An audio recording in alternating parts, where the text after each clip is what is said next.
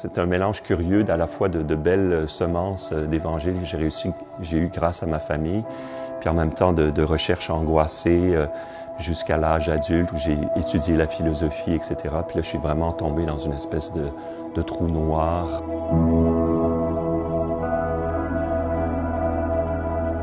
Vivre avec le Christ, une balado-diffusion de l'Église catholique de Québec.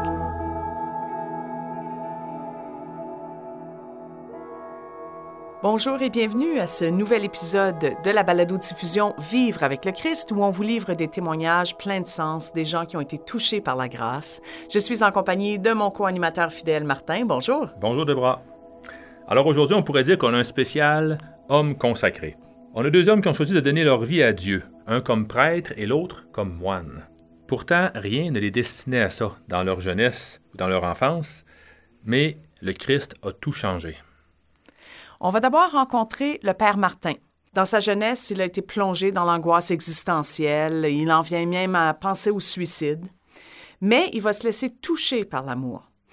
Vous allez l'entendre chanter parce que le Père Martin est un musicien. En fait, c'est dur à s'imaginer, mais euh, étant plus jeune, le Père Martin était un punk. Et Sachant à quel point il est intense, des fois je me demande comment il pouvait être en tant que punk. Ça devait être spécial. Et aussi, c'est un, amateur de hockey. On va le voir dans son témoignage. Je suis même allé euh, jusqu'à la patinoire de hockey pour euh, prendre des images et aussi euh, son équipe de hockey. C'était vraiment sympathique. Je m'appelle Martin Lagacé, j'ai 56 ans, je suis prêtre de la communauté de l'Emmanuel depuis 24 ans et du diocèse de Québec depuis quelques années et je suis vicaire dans la paroisse de Saint-Thomas d'Aquin.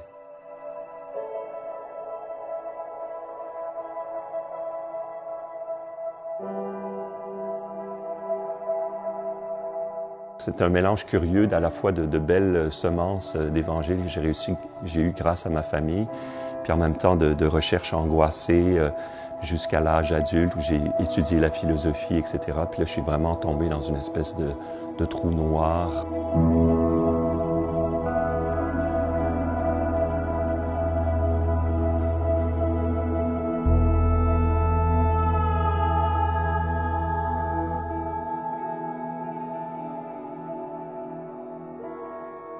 Mes parents ont divorcé à ce moment-là, j'étais à l'université. Et puis j'allais de moins en moins à mes cours, puis je vivais de plus en plus la nuit, puis euh, euh, je fumais de la drogue, je sortais, etc. Puis euh, j'ai découvert aussi la musique punk et tout cet univers assez macabre.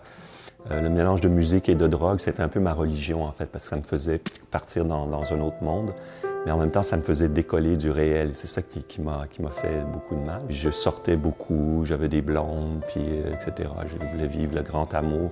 Mais comme je disais, j'étais pas en fait capable vraiment d'aimer au sens du don de soi.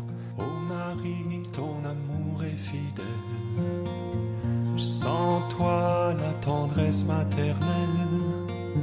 Et si je pleure et que ça ne va pas, je sais que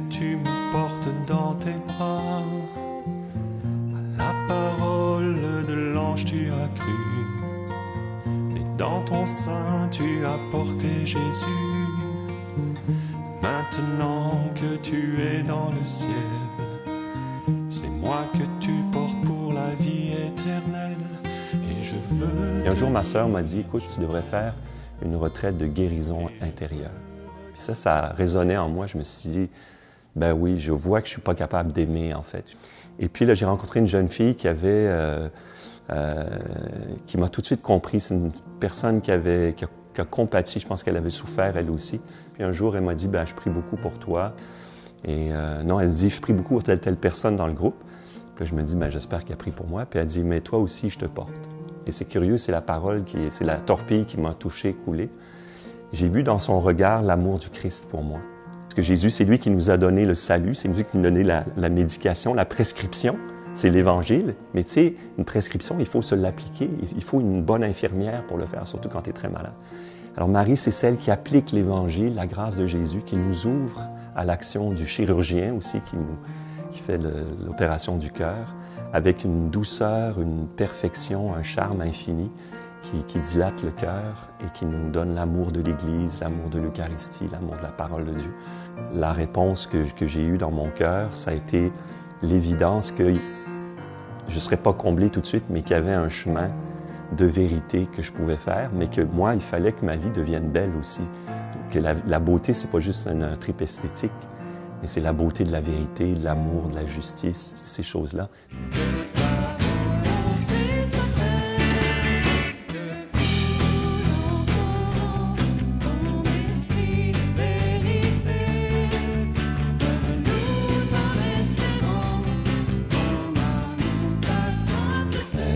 Comme si j'étais en train de me noyer dans une rivière et que lui venait euh, dans la rivière avec moi et même, je vais dire, se, se- se noyait pour moi, pour me- pour m'en sortir. Ça, ça a été mon expérience centrale. Comme dit Paul, le Christ m'a aimé et il s'est livré pour moi.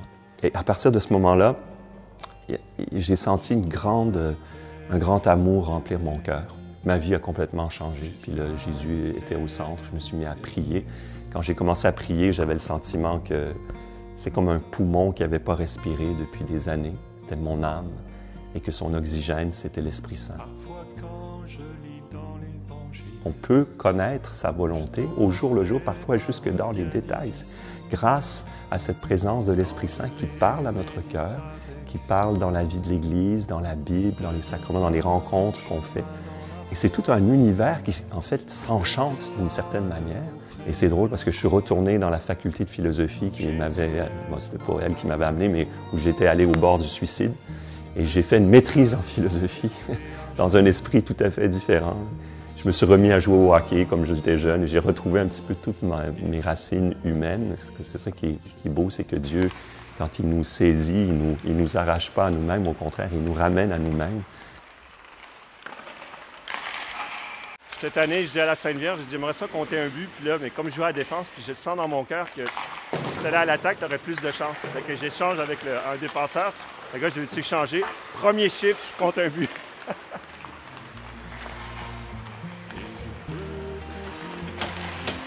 On est le même, mais en même temps, tout a complètement changé.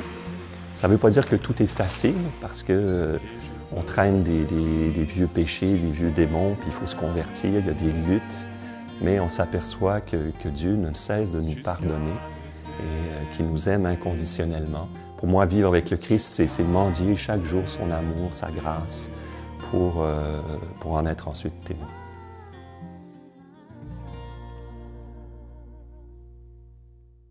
On est le même, mais en même temps, tout a complètement changé. C'est une phrase qui m'a marqué dans le témoignage du Père Martin. Le Seigneur, des fois, travaille comme euh, subtilement, comme la petite brise.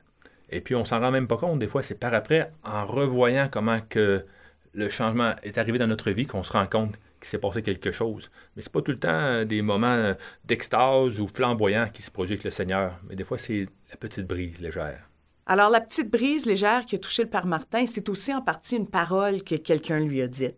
Dans notre prochain témoignage, on va voir que c'est aussi le cas pour Michel. Absolument. Alors, c'est pour ça qu'on vous encourage à ne jamais hésiter à donner une petite parole d'encouragement, un petit mot qui euh, fait penser aux gens, peut-être, qui rappelle aux gens la présence du Seigneur dans leur vie. Alors, notre prochain témoignage, c'est celui du petit frère Michel, qui est moine chez les petits frères de la Croix. Et lui aussi, pourtant, rien ne le destinait à ça dans sa vie. Absolument. Et le petit frère Michel a été portier euh, à la- au monastère de la, Croix, de la Croix Glorieuse dans Charlevoix pendant des décennies. Il était là fidèle au poste. Et quand on voit le frère Michel, c'est extraordinaire. Ce qui m'a marqué le plus chez lui, c'est ses yeux. Vous ne pouvez pas le voir euh, dans la balado, vous irez voir sur Internet. Et il me faisait penser à Maurice Richard. Euh, c'est des yeux perçants. Mais lui, perçant parce que c'est l'amour qui anime ses yeux. On, on voit dans ses yeux tout l'amour qu'il veut donner aux gens. Il est là tellement accueillant, tellement bon. On a juste le goût de- d'aller près de lui puis de lui parler. Alors, euh, je vous invite à écouter attentivement euh, ce témoignage euh, plein de, paix et de bonté du petit frère Michel. Mon nom, c'est Michel Letourneau. Je suis devenu le petit frère Michel de Marie Immaculée. C'est quand j'ai pris l'habit, le 25 mars 1984, que le père fondateur m'a donné ce nom-là. En prenant l'habit, c'est une, vraiment une surprise. Là. Puis là, le père fondateur dit Désormais, Michel Letourneau ne s'appellera plus Michel Letourneau, mais il va s'appeler Petit frère Michel de Marie Immaculée.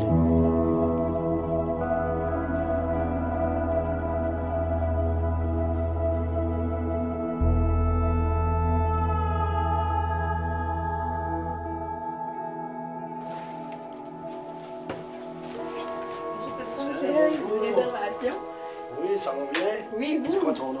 Moi, c'est Laura Maud Fizet. Petit frère Michel, moi? Génial. Ça va? Oui, oui, Alors, tu as une réservation. exact. Mon enfance dans la Beauce, euh, ça a été très bien. J'ai été élevé sur une ferme.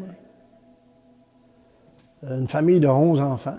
Ça, mon frère euh, plus vieux avait une guitare, puis je le regardais jouer, parce que je- j'ai pris goût à ça. Puis finalement, euh, avec d'autres amis, on a parti un petit, un petit orchestre.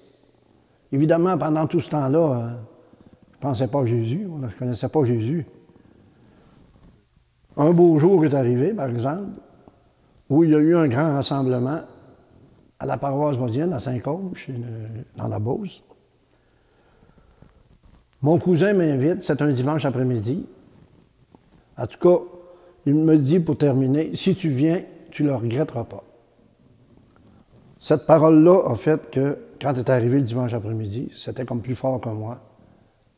Je voulais aller voir ça. Si tu viens, tu ne le regretteras pas, puis je ne l'ai jamais regretté de ma vie non plus. Parce que c'est là que le Seigneur m'a touché. Vraiment, là, euh, je ne connaissais pas grand-chose là-dedans. Puis en dernier, quand le Père Gimbal a annoncé euh, des conversions, je dirais, j'étais pas vieux dans ce temps-là. Et puis, euh, je me souviens, je vois encore le Père qui parle, là, les yeux fermés au micro, puis qui dit Il y a trois jeunes qui sont venus cet après-midi, mais plus par curiosité. Mais ils n'ont jamais si bien fait de venir, le Seigneur touche leur cœur. Aussitôt, une chaleur qui est rentrée dans mon cœur, moi je me demandais qu'est-ce qui se passait. C'était la présence du Seigneur Jésus, c'était nouveau pour moi. hein. Euh, c'était vraiment. euh, Et à partir de ce moment-là, ma vie n'a jamais été plus la même.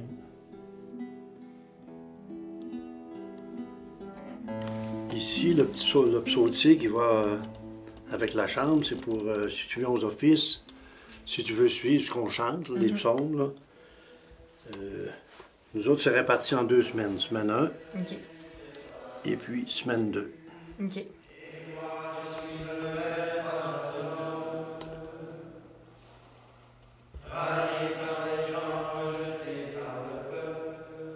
Je quitte la Beauce définitivement pour entrer chez les Oblats de Marie Immaculée à Richelieu, que j'ai beaucoup aimé. J'étais très bien, tout mais au fil des années, je me sentais appelé à la vie monastique.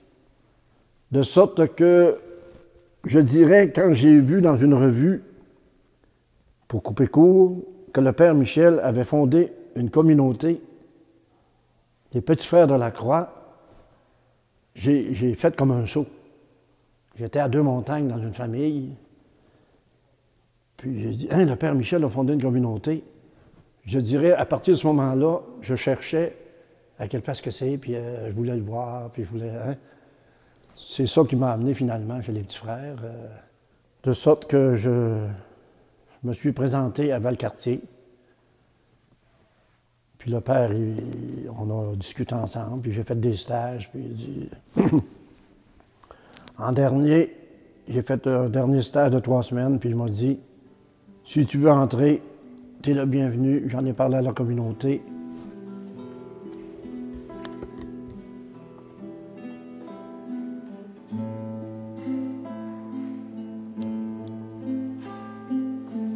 Après, été entré chez les petits frères. Évidemment, euh, je ne voudrais pas laisser entendre que ça a été la lune de miel sans arrêt euh, du premier, euh, premier jour jusqu'à à 33 ans. Les premiers mois, les premières années, avant de faire les vœux, toutes ces choses-là, là, je me souviens d'avoir rencontré le père fondateur, puis on se rencontrait assez régulièrement. Puis une fois, j'avais, on va appeler ça une crise, une petite crise, une moyenne crise. Alors, j'avais le goût de m'en aller. J'avais vraiment le goût de m'en aller. J'étais pas sûr que c'était ma place. euh. en tout cas, pour te résumer, euh, je me suis mis à pleurer devant le père fondateur. Puis j'ai dit euh, Es-tu certain, Père Michel, que c'est ma place ici? Le Père Michel m'a répondu, le Père fondateur Michel, si ce n'était pas ta place, en conscience, je serais obligé de te le dire. Ça ne serait pas honnête de ma part de te dire que c'est ta place si ce n'était pas ta place. Mais il dit, je suis sûr que c'est ta place ici. Le Christ peut tout changer dans une vie. Ça fait toute la différence d'une vie. Moi, quand je regarde la mienne, avant et après. Rencontrer le Christ, c'est rencontrer l'amour. Avec un grand A. Donc, avant de rencontrer le Christ, on peut aimer la vie, on peut euh, être heureux. Mais quand on en rencontre vraiment le Christ, par après, on s'aperçoit, on se pensait heureux, on se croyait heureux, mais c'est pas comme avec le Christ. Le Christ, pour moi, comme disait Charles de Foucault, c'est tout. C'est vraiment s'accrocher à lui, c'est vraiment vivre avec lui, c'est Dieu. Hein? Ça fait que quand on vit avec Dieu, Dieu qui est esprit,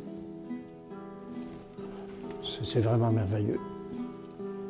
En tout cas, comme je le répète, ça fait 33 ans, moi, puis si c'était à recommencer, je ferais la même chose. Tout de suite.